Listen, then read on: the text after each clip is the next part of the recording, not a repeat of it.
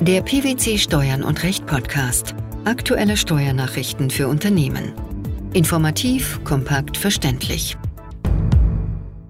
Herzlich willkommen zur 304. Ausgabe unseres Steuern und Recht Podcasts, den PwC Steuernachrichten zum Hören. In dieser Ausgabe beschäftigen wir uns mit folgenden Themen. Sperrfristverstoß durch Formwechsel einer Oberpersonengesellschaft zu Buchwerten. EU-Richtlinie über das Public Country by Country Reporting. Allgemeinverfügung des Bundesfinanzministeriums zum Zinsbeschluss des Bundesverfassungsgerichts. Der Bundesfinanzhof hat entschieden, wenn bei einer mehrstöckigen Personengesellschaft innerhalb der Sperrfrist eine Oberpersonengesellschaft zu Buchwerten in eine Kapitalgesellschaftform gewechselt und hierdurch ein mittelbarer Anteil dieser Kapitalgesellschaft an einem zuvor übertragenen Wirtschaftsgut begründet wird, führt dies zu einem Sperrfristverstoß gemäß Einkommensteuergesetz. Welcher Sachverhalt ist im Streitfall gegeben? Die Klägerin ist eine GmbH, die formwechselnd aus der B GmbH und Co. KG, kurz BKG, hervorgegangen ist. Alleinige Kommanditistin der BKG war die AKG. Die BKG ihrerseits war alleinige Kommanditistin der ZKG. Im Streitjahr 2010 wurde von der BKG ein Grundstück zum Buchwert in die ZKG eingebracht. Im Jahr 2012 wurden zunächst die AKG sowie auch die BKG in GmbHs Form gewechselt.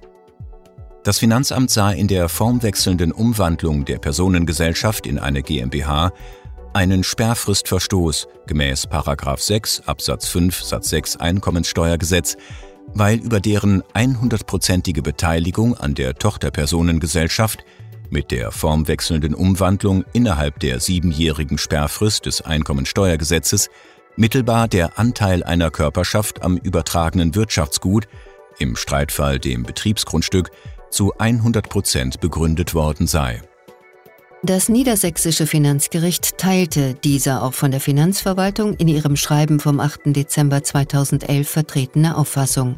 Der Bundesfinanzhof hat der Revision stattgegeben, die Entscheidung der Vorinstanz aufgehoben und an das Finanzgericht zurückverwiesen. Wie wurde dieser Schritt begründet? Unter einem Anteil im Sinne des Einkommensteuergesetzes sei die unmittelbare oder mittelbare vermögensmäßige Beteiligung eines Körperschaftssteuersubjekts an einem zuvor übertragenen Wirtschaftsgut und damit an den darin gespeicherten stillen Reserven zu verstehen. Die Formulierung aus einem anderen Grund erfasse jeden Vorgang der zeitlich der Übertragung nach 6 Absatz 5 Satz 3 Einkommensteuergesetz folgend zur unmittelbaren oder mittelbaren Begründung oder Erhöhung des Anteils eines Körperschaftssteuersubjekts am übertragenen Wirtschaftsgut führe. Wenn bei einer mehrstöckigen Personengesellschaft innerhalb der Sperrfrist eine Oberpersonengesellschaft zu Buchwerten in eine Kapitalgesellschaft Form gewechselt und hierdurch ein mittelbarer Anteil dieser Kapitalgesellschaft an einem zuvor übertragenen Wirtschaftsgut begründet werde, führe dies zu einem Sperrfristverstoß nach 6 Absatz 5 Satz 6 Einkommensteuergesetz. Eine restriktive Auslegung des Satzes 6 komme in einem solchen Fall nicht in Betracht, wenn im Zeitpunkt des Formwechsels an der Oberpersonengesellschaft auch natürliche Personen als Mitunternehmer vermögensmäßig beteiligt seien, die bereits an dem nach Satz 3 übertragenen Betriebsgrundstück mittelbar vermögensmäßig beteiligt waren. Wenn sich der mittelbare Anteil einer an der Form gewechselten Oberpersonengesellschaft als Mitunternehmerin beteiligten Kapitalgesellschaft an dem übertragenen Wirtschaftsgut bis zum Formwechsel verringere, bestimme sich der Umfang des Teilwertansatzes nach Satz 6 nach den vermögensmäßigen Beteiligungsverhältnissen im Zeitpunkt der Übertragung nach Satz 3. Am 11. November 2021 hat das EU-Parlament die EU-Richtlinie über das sogenannte Public Country by Country Reporting, auf Deutsch öffentliche länderbezogene Berichterstattung verabschiedet. Damit ist das fünf Jahre dauernde EU-Richtlinienverfahren mit der für den 30. November 2021 angedachten Veröffentlichung im Amtsblatt der EU und anschließendem Inkrafttreten am 20. Dezember 2021 abgeschlossen. Wie geht es nun weiter? Die EU-Mitgliedstaaten sind nach Inkrafttreten dazu verpflichtet, innerhalb von 18 Monaten, das heißt voraussichtlich bis zum 30. Juni 2023, die EU-Richtlinie in nationales Recht umzusetzen. Das Public Country-by-Country Reporting verpflichtet, einen inhaltlichen Überblick über die Geschäftstätigkeiten der betroffenen Unternehmen zu geben. Dazu gehören neben einer Beschreibung der Geschäftsaktivitäten auch Angaben über Mitarbeiterzahl und Finanzdaten, wie beispielsweise die gezahlten Ertragssteuern und andere steuerbezogene Informationen, wie eine länderbezogene Aufschlüsselung der Gewinne.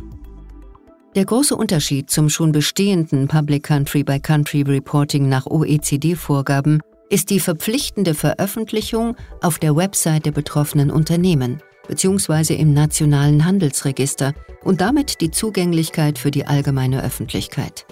Für wen gelten die Vorschriften? Die Informationen müssen für alle 27 EU-Mitgliedstaaten sowie die Länder offengelegt werden, die in Anhang 1 und Anhang 2 der Schlussfolgerungen des Rates über die EU-Liste der steuerlich nicht kooperativen Länder, der sogenannten schwarzen und grauen EU-Liste, aufgeführt sind. Für alle anderen Länder reicht es aus, aggregierte Daten offenzulegen. Die Vorschriften des Public Country by Country Reporting gelten für Unternehmensgruppen und Einzelunternehmen, deren Umsatzerlöse in zwei aufeinanderfolgenden Geschäftsjahren jeweils 750 Millionen Euro überstiegen haben. Das Public Country by Country Reporting soll für das jeweilige Geschäftsjahr bis spätestens zwölf Monate nach Bilanzstichtag veröffentlicht werden. Die Auswirkungen des Public Country by Country Reportings auf in der EU ansässige multinationale Unternehmen sowie auf multinationale Unternehmen aus Nicht-EU-Ländern sind nicht zu unterschätzen. Denn die bislang nur im Rahmen von steuerlichen Betriebsprüfungen herangezogenen Country-by-Country-Reports werden in Zukunft auch für die breite Öffentlichkeit einsehbar sein und damit möglicherweise einen unmittelbaren Einfluss auf die Unternehmensbeziehungen zu unter anderem Kunden, Investoren und Lieferanten haben. Worauf sollten Unternehmen achten? Multinationalen Unternehmen, die in den Anwendungsbereich des Public Country by Country Reporting fallen, wird empfohlen, sich bereits rechtzeitig mit der neuen Veröffentlichungspflicht im Sinne des Public Country by Country Reporting auseinanderzusetzen, um mögliche Auffälligkeiten und Inkonsistenzen rechtzeitig zu erkennen. Gegebenenfalls sind Maßnahmen zur Veränderung von Verrechnungspreismodellen oder Ergebnisallokationen notwendig. In jedem Fall sollten Unternehmen mit EU-Bezug die weiteren Schritte bei der Umsetzung der Richtlinie durch die einzelnen Mitgliedstaaten genau verfolgen und die Auswirkungen der EU-Richtlinie auf ihre Geschäftstätigkeit und insbesondere auf ihre allgemeine Strategie der öffentlichen Steuerberichterstattung bewerten. Am 29. November 2021 hat das Bundesfinanzministerium eine Allgemeinverfügung der obersten Finanzbehörden der Länder zum Beschluss des Bundesverfassungsgerichts vom 8. Juli 2021 veröffentlicht. Was kann man zum Hintergrund sagen? Das Bundesverfassungsgericht hatte in seinem Beschluss entschieden, dass die Verzinsung von Steuernachforderungen und Steuererstattungen in 233a in Verbindung mit 238 Absatz 1 Satz 1 der Abgabenordnung verfassungswidrig ist, soweit der Zinsberechnung für Verzinsungszeiträume ab dem 1. Januar 2014 ein Zinssatz von monatlich 0,5 Prozent zugrunde gelegt wird. Das bisherige Recht ist für bis einschließlich in das Jahr 2018 fallende Verzinsungszeiträume weiter anwendbar.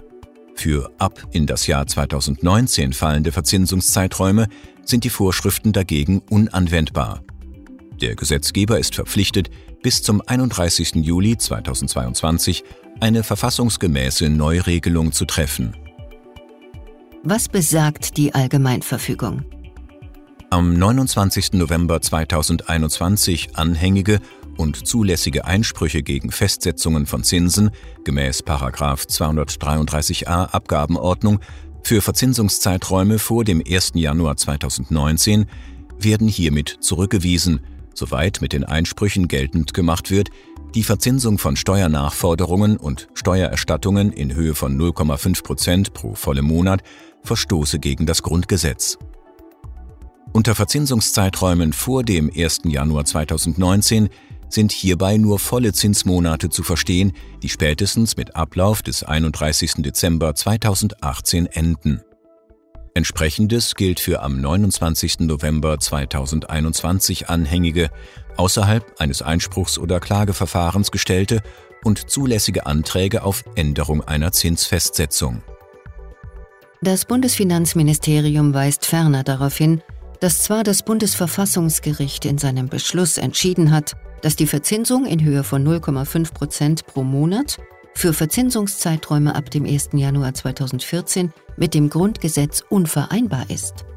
Es hat aber gleichzeitig eine Fortgeltungsanordnung für Verzinsungszeiträume bis zum 31. Dezember 2018 getroffen. Was bedeutet das? Lediglich für Verzinsungszeiträume ab dem 1. Januar 2019 hat das Bundesverfassungsgericht die Anwendung des Paragraphen 233a Abgabenordnung mit einem Zinssatz von 0,5 Prozent pro vollem Monat untersagt.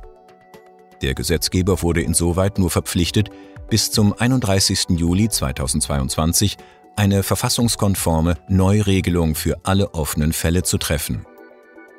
Wenn der Einspruch oder Änderungsantrag auch für Verzinsungszeiträume nach dem 31. Dezember 2018 festgesetzte Zinsen betrifft, kann hierüber insoweit zunächst nicht entschieden werden. Das Finanzamt wird nach der gesetzlichen Neuregelung das Verfahren über den Einspruch oder den Änderungsantrag fortsetzen. Der Sperrfristverstoß durch den Formwechsel einer Oberpersonengesellschaft zu Buchwerten die Verabschiedung der EU-Richtlinie über das Public Country by Country Reporting sowie die Allgemeinverfügung zum Zinsbeschluss des Bundesverfassungsgerichts. Das waren die Themen der 304. Ausgabe unseres Steuern und Recht Podcasts, den PwC Steuernachrichten zum Hören. Wir freuen uns, dass Sie dabei waren und hoffen, dass Sie auch das nächste Mal wieder in die PwC Steuernachrichten reinhören. Steuerliche Beiträge zum Nachlesen finden Sie in der Zwischenzeit unter blogs.pwc.de slash steuern und recht.